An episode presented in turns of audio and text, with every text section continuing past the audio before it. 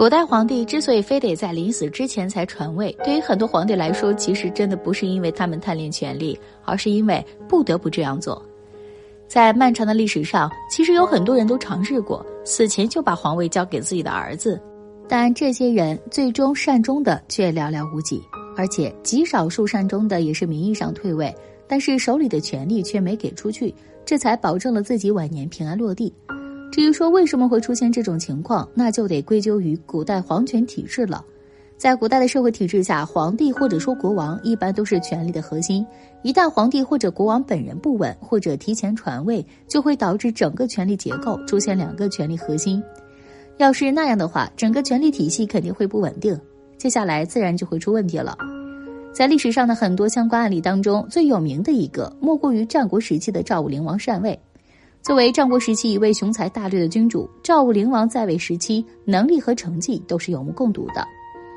在赵武灵王登基之前，赵国并不是一个特别强大的国家，甚至在赵武灵王即位之初，几大强国同时派出军队，以参加赵国先王葬礼的名义，直接开赴赵国边境，差点就要瓜分了赵国。多亏赵武灵王比较有手腕，经过一番斗争之后，这算是保住了赵国。那一年，赵武灵王仅仅只有十六岁而已。而接下来，赵武灵王登基之后，又开始领导赵国不断走向强大。后来更是通过胡服骑射改革运动，让赵国的军事实力上了一个大台阶，逐渐成了当时中原最强大的几个国家之一。但是接下来，就在赵武灵王刚刚完成改革之后不久，正值壮年的赵武灵王却选择废了自己的太子，立自己的二儿子做了新太子。然后，赵武灵王又花了一年时间，逐渐将权力移交给了这位太子。等到权力移交的差不多了之后，赵武灵王更是直接宣布禅位给自己的儿子，自己退位做了主父，也就是后世所谓的太上皇。那么，当时的赵武灵王为什么要这样做呢？据后世史学家推测，赵武灵王之所以要在壮年时期禅位，主要是因为他当时想要自己去秦国看一看，学习一下秦国的先进变法经验。这事儿其实和赵国的特殊历史有关。在战国时期，赵国最有名的变法便是赵武灵王主持的胡服骑射改革。但实际上，这场胡服骑射改革只是单纯针对于军事方面，至于经济、法律、社会体制等诸多方面，赵国其实并没有进行改革，这也使得赵国在体制方面存在很大的短板。而当时的局面是，其他几个强国都已经完成了这类改革，如果赵国想要进行改革，就得先找一个懂改革的人。但是在当时的时代环境下，赵国本国内部没有这样的人才，从国外引进的变法人才又无法确保不是他国派来的间谍，所以当时的赵武灵王才会铤而走险，想要自己去秦国看一看。只要赵武灵王自己学明白了，回来之后自然就可以自己主持变法了。但同时，如果他是以赵王的身份在秦国被抓了，势必会给赵国带来很大的麻烦；而如果他退位了，就算他被抓住了，也不会有太大影响。就是在这样的历史背景下，赵武灵王选择禅位给自己的二儿子，然后自己去了秦国，转了一大圈之后，回来又回到了赵国。然而，等到赵武灵王再次回到赵国之后，却发现事情和自己想象的有点不太一样了。作为太上皇，赵武灵王之前的打算是自己先退位，让自己的儿子代替自己管理国家，等自己回来之后，自己再主持改革。但是等到赵武灵王回来之后，他却发现儿子已经在很大程度上完全取代了他，而且儿子和他的很多政见又存在分歧。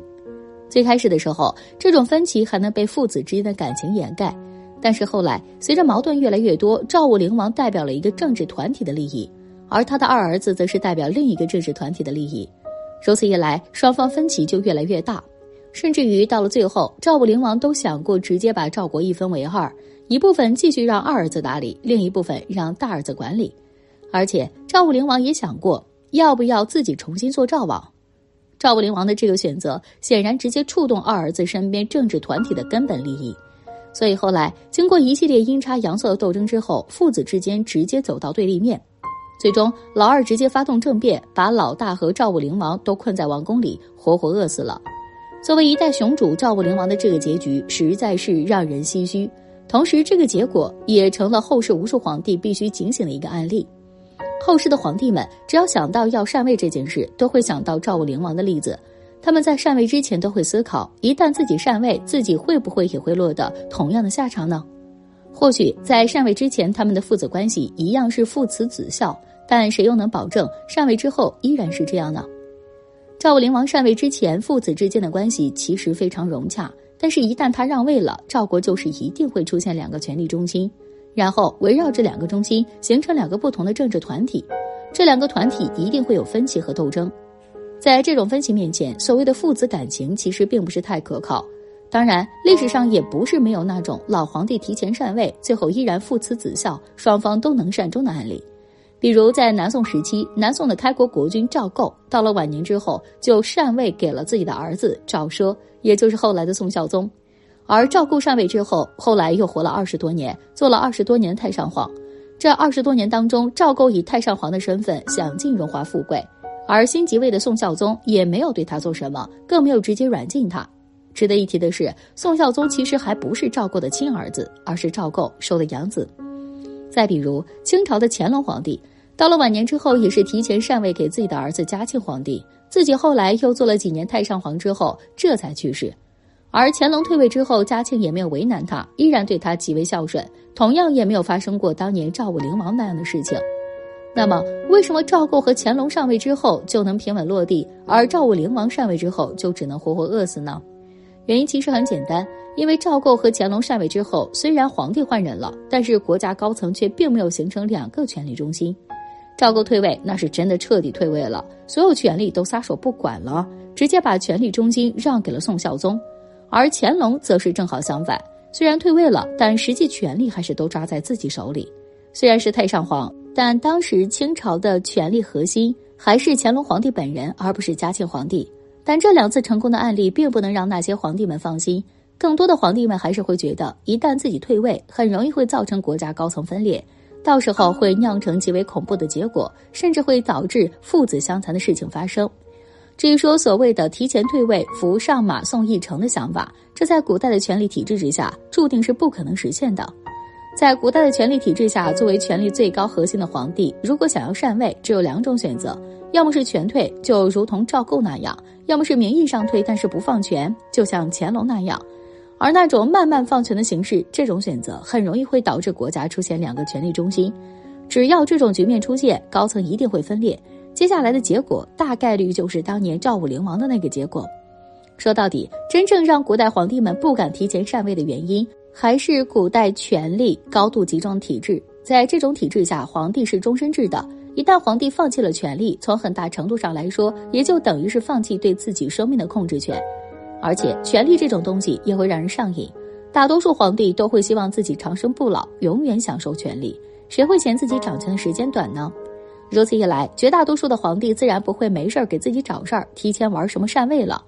太上皇这个称呼在古代一般是皇帝父亲的尊号，通常拥有这个尊号的人是在世但已禅让的皇帝。当然也有例外，历史上第一个被尊称的太上皇是秦庄襄王。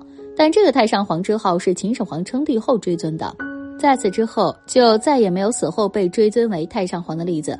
而第一个在世时被尊为太上皇是汉高帝刘邦之父刘太公，他也是历史上唯一未成为帝王却被尊为太上皇的人。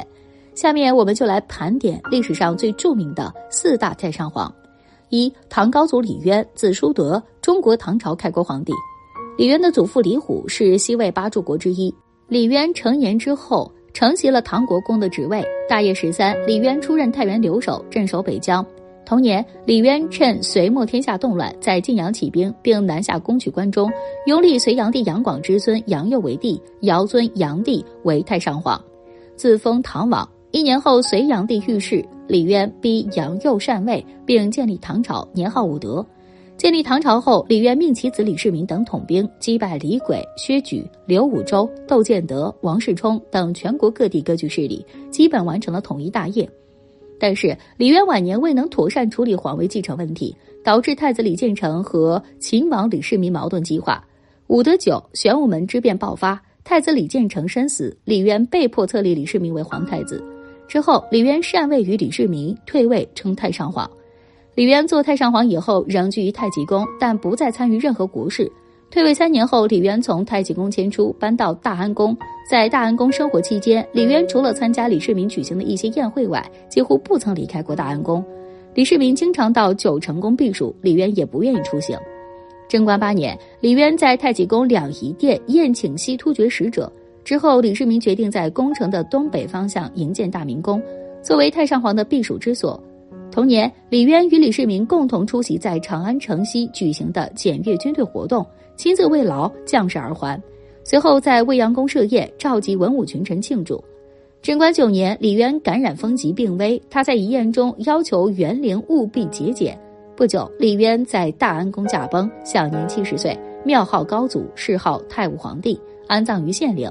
太穆皇后窦氏复葬。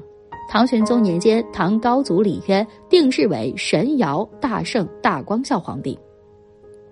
二，唐玄宗李隆基。唐高宗李治与武则天之孙，唐朝第七位皇帝，唐朝在位时间最长的皇帝。李隆基是唐高宗李治与武则天之孙，唐睿宗李旦之子。李隆基生性英明果断，多才多艺，初封楚王，后改封临淄王。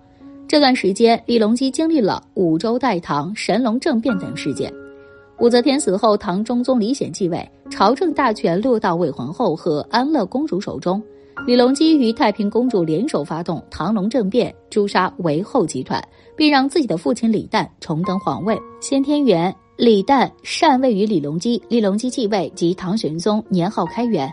登基后，李隆基发动先天政变，赐死于自己争权太平公主。唐玄宗在位前期，注意拨乱反正，任用姚崇、宋璟等贤相，励精图治，开创唐朝的极盛之时，史称开元盛世。他重视对边疆地区的管辖，设立渤海都督府和黑水都督府，册封南边的南诏国王，北方的回纥可汗，巩固多民族国家的统一。开创了盛世之后，唐玄宗逐渐沉溺于享乐之中。天宝年间，唐玄宗骄奢淫逸，挥霍无度，宠幸杨贵妃。唐玄宗在位后期，逐渐怠慢朝政，宠幸奸臣李林甫、杨国忠等。唐玄宗还政策失误，重用安禄山等胡人为节度使，试图来稳定唐王朝的边疆。这些节度使手握重兵，逐渐有了反心。天宝十四载，安禄山起兵，长达八年的安史之乱爆发，唐王朝自此由盛转衰。天宝十五，叛军占领长安，唐玄宗和太子李亨仓皇出逃。太子李亨逃到朔方，在灵武即帝位，即唐肃宗，遥尊唐玄宗为太上皇。此时已经逃到四川的李隆基无奈接受现实。至德二年，安禄山被杀，李隆基由成都返回长安，居兴庆宫，称太上皇。居住在兴庆宫的玄宗不再过问政事，伺候他的仍是龙武大将军陈玄礼与内侍监高力士。玄宗的妹妹玉真公主还有旧时宫女梨园弟子为他娱乐。玄宗对杨贵妃之死一直是耿耿于怀，想要改葬杨贵妃，遭宦官李辅国反对而停止。上元元，深受唐肃宗宠幸的宦官李辅国，趁唐肃宗患病之际，矫诏强行把玄宗迁居西宫。在途中时，李辅国又率五百骑，气势汹汹地拦住去路，玄宗胆战心惊，几乎坠下马来。幸亏高力士挺身而出，玄宗才安全的迁居甘露殿。不久，玄宗的几个亲信也遭到清洗，高力士被流放于乌州，陈玄礼被勒令致仕，玉真公主也出居玉真观，剩下玄宗只身一人，十分凄惨。一代天子居然被宦官欺压至此。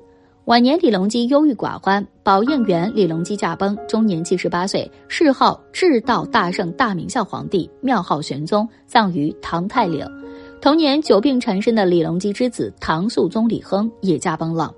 三唐高宗赵构，字德基，宋朝第十位皇帝，南宋开国皇帝，宋徽宗赵佶第九子，宋钦宗赵桓之弟。赵构是宋徽宗第九子，被封为康王。宋钦宗靖康元年金军第二次南下之际，赵构奉命出使金营求和，返回后受任为河北兵马大元帅。不久，靖康之变发生，开封失守。徽钦二宗被掳走，赵构辗转至应天府，在拥戴下登基，即宋高宗，改元建炎，建立南宋。在金军进逼下，宋高宗一路辗转扬州、建康、杭州、越州等地。绍兴八年，正式定都临安，称行在。在此期间，宋高宗一面任用岳飞、韩世忠等抵抗金军，一面任用秦桧等负责对金苟合。最终，在绍兴十一年，宋金达成绍兴和议，以放弃旧疆和对金称臣纳贡为代价，奠定了南宋在淮河秦岭以南的平安局面。同时削助将兵权，并杀岳飞。此后长期委任秦桧为相，对金求和，维持苟安局面。绍兴三十二年，在金国完颜亮南侵失败后，赵构主动将皇位禅让给养子赵奢，自己作为太上皇，颐养天年。赵构退位后，居于德寿宫，宫内十分豪华，宫殿奇珍异宝无数。宋孝宗赵慎也对赵构也极尽孝道，赵构就在德寿宫里过着奢华生活。不过在这期间，赵构也命令手下随时准备在金国打来时逃命。之后，赵构敦促宋孝宗同金议和，在龙兴和议达成后，宋金变成叔侄之国。赵构对金国皇帝完颜雍能称自己为兄感到十分满意，并告诫宋孝宗说：“彼有胜负，我有存亡。”又要求宋孝宗在接见金使时保持礼仪。因此，宋孝宗虽有恢复中原之志，但一直受到赵构的牵制，对金苟合路线得以继续维持。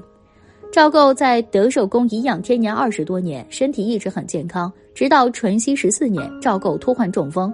治疗了一个多月后，赵构的病情越来越严重，终于驾崩，享年八十一岁。死后庙号高宗，谥号圣神武文献孝皇帝，葬于永思陵。宋光宗时，加谥受命，中兴全功至德圣神武文赵仁献孝皇帝。四清高宗爱新觉罗弘历，清朝第六位皇帝，年号乾隆，故称乾隆帝。在位六十年，禅位后又继续训政，实际权力长达六十三年。是历史上掌握实权时间最长的皇帝，也是最长寿的皇帝。弘历是康熙帝之孙，雍正、胤禛第四子。弘历自幼聪明，过目成诵。康熙六十年，康熙帝在雍亲王府第一次见到孙子弘历。当时弘历十岁，祖父康熙见而怜爱，令养育宫中，亲授书课。雍正帝在位期间，弘历被当成储君培养。雍正十三年，雍正帝去世，内侍取出圣旨。宣布弘历即位，年号乾隆，即乾隆。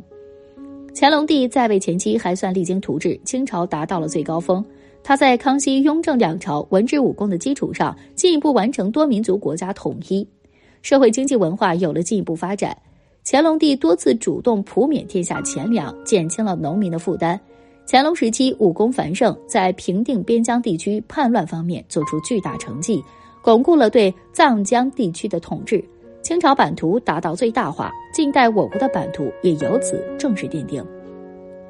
乾隆帝在中年以后逐渐好大喜功，不但大兴土木，好用人力物力，乾隆本人的生活更是极为奢侈，贪污腐化又在开始盛行，整个清王朝由盛转衰，同时吏治败坏也成为乾隆后期一个非常严重的问题。乾隆帝晚年宠信和珅，导致和珅专权、贪赃枉法，严重破坏了吏治。乾隆后期的政治亦因此而达到非常腐朽的地步，贪官污吏大案频发，吏治一坏，直接导致乾隆后期统治走下坡路。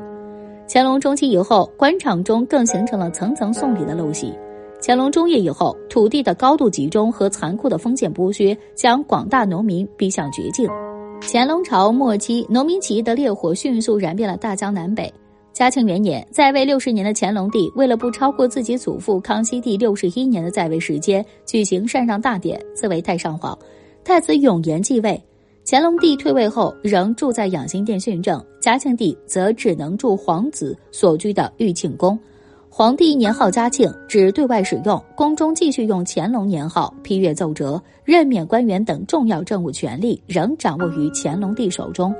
之后，太上皇在圆明园召见各属国使臣，告诉他们：“朕虽然归政于皇帝，大事还是我办。”嘉庆四年，乾隆帝终于在养心殿逝世，终年八十九岁。嘉庆帝亲政，迅速逮捕和珅赐死。乾隆帝谥号为法天龙运至诚先觉体元历吉福文奋武孝慈神圣纯皇帝，庙号高宗，葬于玉陵。